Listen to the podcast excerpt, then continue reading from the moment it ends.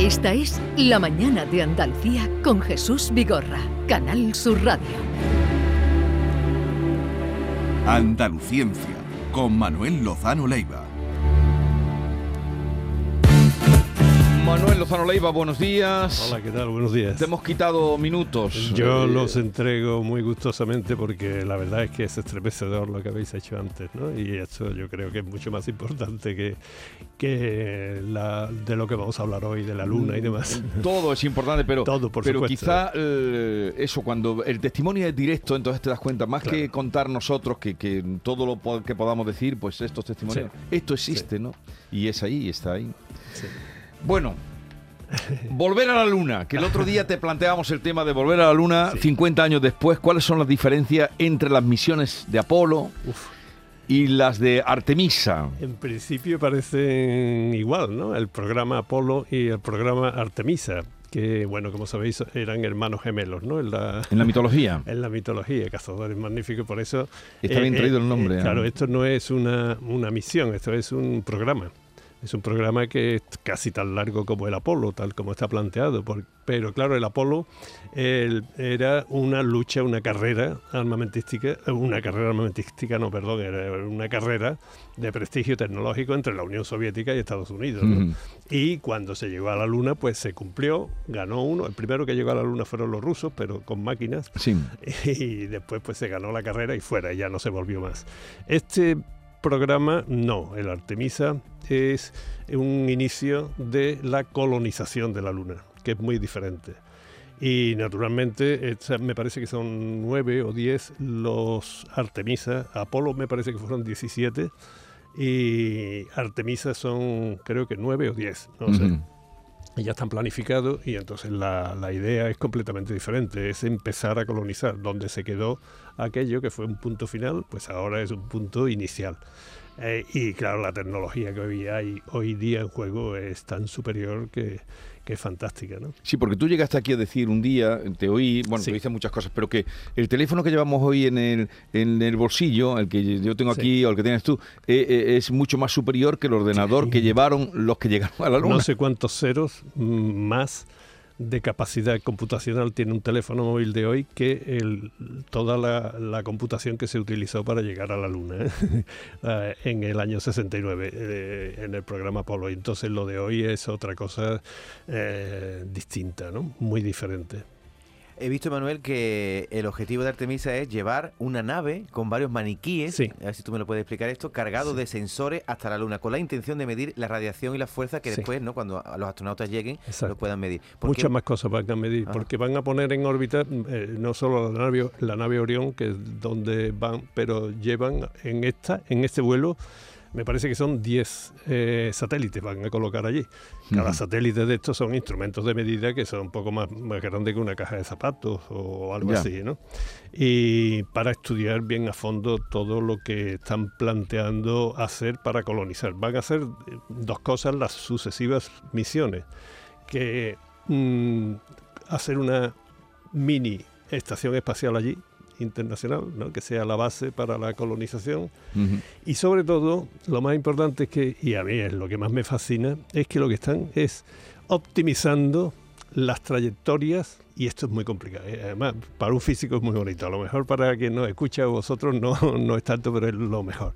Es ahorrar el máximo de combustible para tenerlo a disposición de las eh, acciones que quieren Sí. emprender de exploración. ¿no? Entonces, eh, el camino y la- las trayectorias que van a utilizar son de una sofisticación increíble, siempre pensando, porque una de las limitaciones que todavía tienen esto, el cohete es un propulsor el más potente que se ha hecho hasta ahora, ¿no? pero sigue siendo de hidrógeno y oxígeno. Y por eso esto no va a llegar mm, mucho más allá de la exploración espacial como sigamos con esta tecnología. Tener en cuenta que estos cohetes son del porte de la Giralda de Sevilla, por Ya, supongo que Para hacernos una idea, claro. Son 100 metros de altura o 90 y tantos, ¿no? Esto se tiene que superar, se está trabajando mucho en sistemas de propulsión distintos, pero con este todavía lo que tienen es que optimizar todas esas toneladas de hidrógeno y oxígeno para hacer unas cosas mucho más sofisticadas que no sea simplemente poner a dos astronautas allí, como hicieron en, la, en el 69. ¿no? Sí.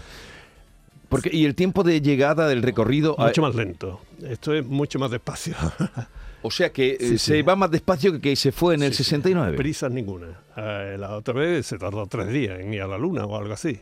Ahora no se van a tardar muchísimo más porque se trata no de llegar, sino de saber y abrir el camino por donde llegar gastando el mínimo combustible y aprovechando al máximo todas las fuerzas de la gravedad de los distintos cuerpos celestes, fundamentalmente la Luna y la Tierra, ¿no? de tal manera que puedan llegar a, mm, a establecer una órbita alrededor de la Luna consumiendo muy poco y guardando mucho combustible.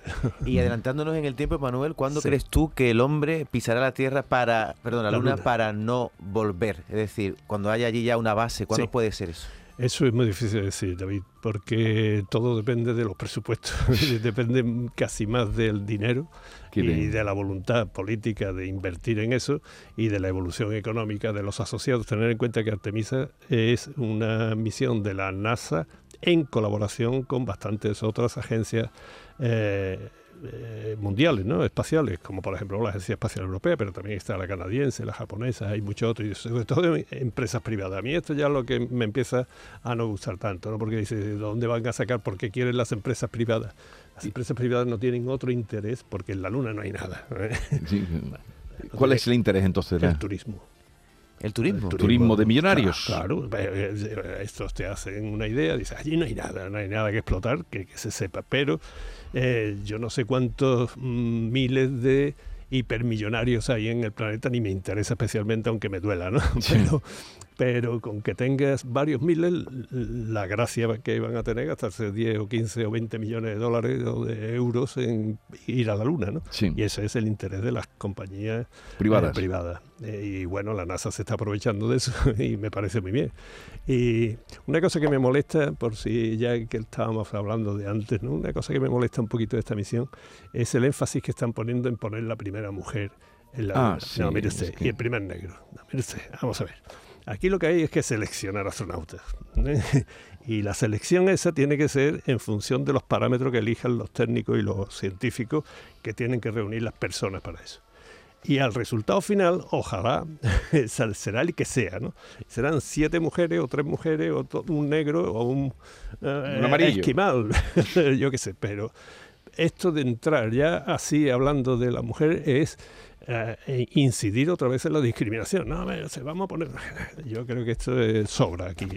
Por cierto, que España contará con dos nuevos astronautas de Sí. 30 años después de la experiencia de Pedro Duque. Estoy seguro que no la han escogido a ella por ser mujer. Estoy seguro que ha sido una... Porque yo he visto un poquito eh, el sistema de selección y ha sido un sistema de selección pues objetivo y eh, ahí se presentan tanta el número de mujeres que sean. Lo que sería raro sería que hubiera muchas aspirantes mujeres y no hubieran elegido a ninguna eh, Sí. entre un montón. Está Pablo y Sara entre 20.000 candidatos. Claro, pues me parece muy bien. ¿Y que ha sido mujer? Pues muy bien. Y si hubiera sido negro, fantástico. Pero eso no tiene que ser nunca un criterio.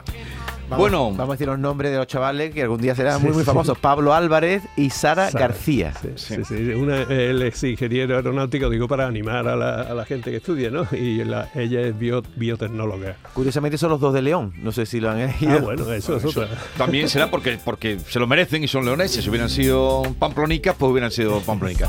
Bueno, querido Manuel Lozano Leiva, gracias por, Vale. como siempre, por estar con nosotros y hasta la semana que viene. Adiós. Adiós.